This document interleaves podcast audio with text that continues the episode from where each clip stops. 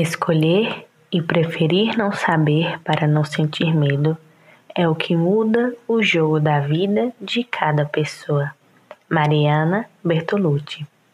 Olá, ouvintes do podcast Leitura com Afeto. Sejam bem-vindas, sejam bem-vindos ao nosso podcast afetuoso semanal. Eu sou Arisa Cabral e nesse episódio individual falarei sobre o medo. O texto que será lido a seguir chama-se O Menino que se Alimentava de Pesadelos, escrito por John Young, e faz parte de uma coleção de livros abordados no drama sul-coreano intitulado Tudo Bem Não Ser Normal. Vamos lá? O menino que se alimentava de pesadelos. O menino acordou de outro pesadelo horrível. Lembranças ruins do passado que ele queria apagar eram repetidas nos sonhos dele todas as noites e o assombravam sem parar. O menino morria de medo de dormir. Certo dia, ele decide ir às profundezas da floresta para fazer um pacto com a bruxa e lhe implorou: Por favor, apague minhas lembranças ruins para que eu pare de ter pesadelos. Farei qualquer coisa que você me pedir. A bruxa disse que apagaria as lembranças ruins de sua mente, contanto que ele prometesse que se tornaria um adulto feliz. E esse foi o acordo. Anos se passaram e o menino virou adulto. Ele não tinha mais pesadelos, mas por algum motivo ele não era feliz. Certa noite, uma lua de sangue iluminou o céu e a bruxa finalmente apareceu de novo para pegar o que ela havia prometido em troca do desejo. Ele gritou com ela, muito ressentido: Todas as minhas lembranças ruins sumiram. Mas por quê? Por que não consigo ser feliz? Então a bruxa levou a alma dele, como foi acordado, e disse-lhe: Lembranças muito dolorosas, lembranças de arrependimento, lembranças de machucar e ser machucado, lembranças de ser abandonado. Somente aqueles com essas lembranças enterradas no coração podem se tornar mais fortes, apaixonados e emocionalmente flexíveis. E só essas pessoas podem alcançar a felicidade. Nunca se esqueça de hoje. Não se esqueça de nada. Lembre-se de tudo e supere.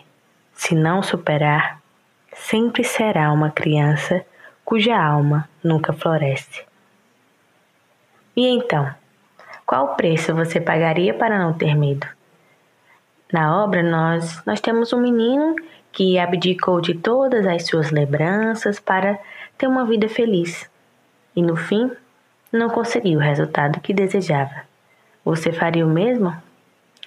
É, quero destacar aqui dois pontos que me tocaram. O primeiro diz respeito à escolha de ser ignorante. Será que a ignorância diminui o medo? Em muitos casos, escolhemos continuar ignorantes diante das escolhas e dos fatos das nossas trajetórias, não é? Por não aprofundar um olhar mais crítico e consciente para as nossas ações e atitudes, decidimos não saber. É, parece mais prático e simples. Isso me faz lembrar do conto A Notícia e o Mel, da escritora Marina Colassante. O texto apresenta uma moral implícita. Na obra, o rei opta por ouvir apenas as boas notícias e despreza as ruins, e assim sofre consequências por não encarar a realidade. Só que precisamos ter ciência que cada atitude traz uma consequência, não é? E cada consequência resulta em diferentes aprendizados que influenciam o crescimento pessoal de cada um. Mas o que realmente acontece é que vamos contornando as situações e não enfrentando-as, colocando tudo e todos com sujeira ou sem sujeira para debaixo do tapete da nossa própria existência mas chegará uma hora que o tapete ficará cheio. E como lidaremos com isso? E aqui eu trago o segundo ponto que me tocou. Como lidamos com os nossos medos e anseios? Ocorre que uma lembrança ruim, um pesadelo, um problema, pode ser encarado e vivenciado de formas diferentes entre as pessoas. Isso é fato. Umas podem tirar lições positivas e sair fortalecidas e motivadas, enquanto outras podem se frustrar diante do mesmo acontecimento. Isso vai de cada pessoa. Não cabe a mim dizer qual seria o correto.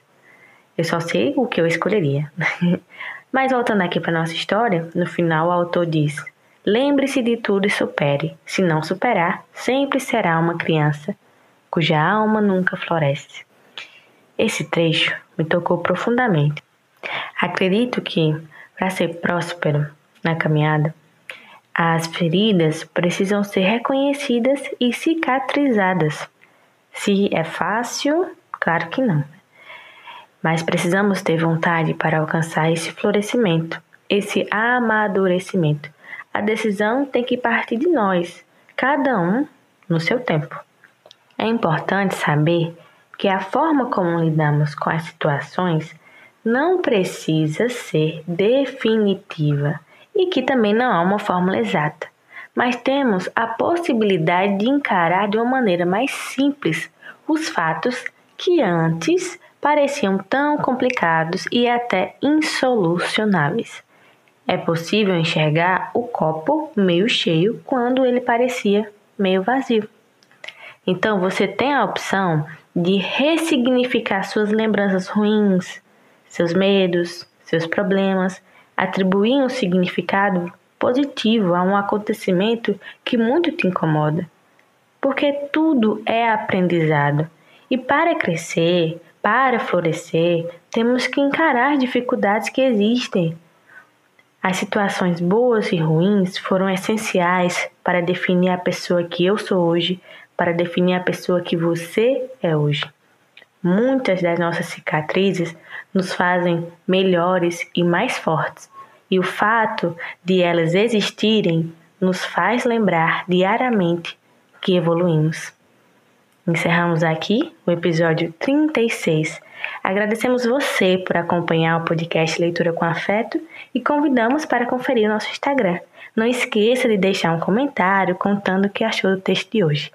Até o próximo episódio e um grande abraço afetuoso.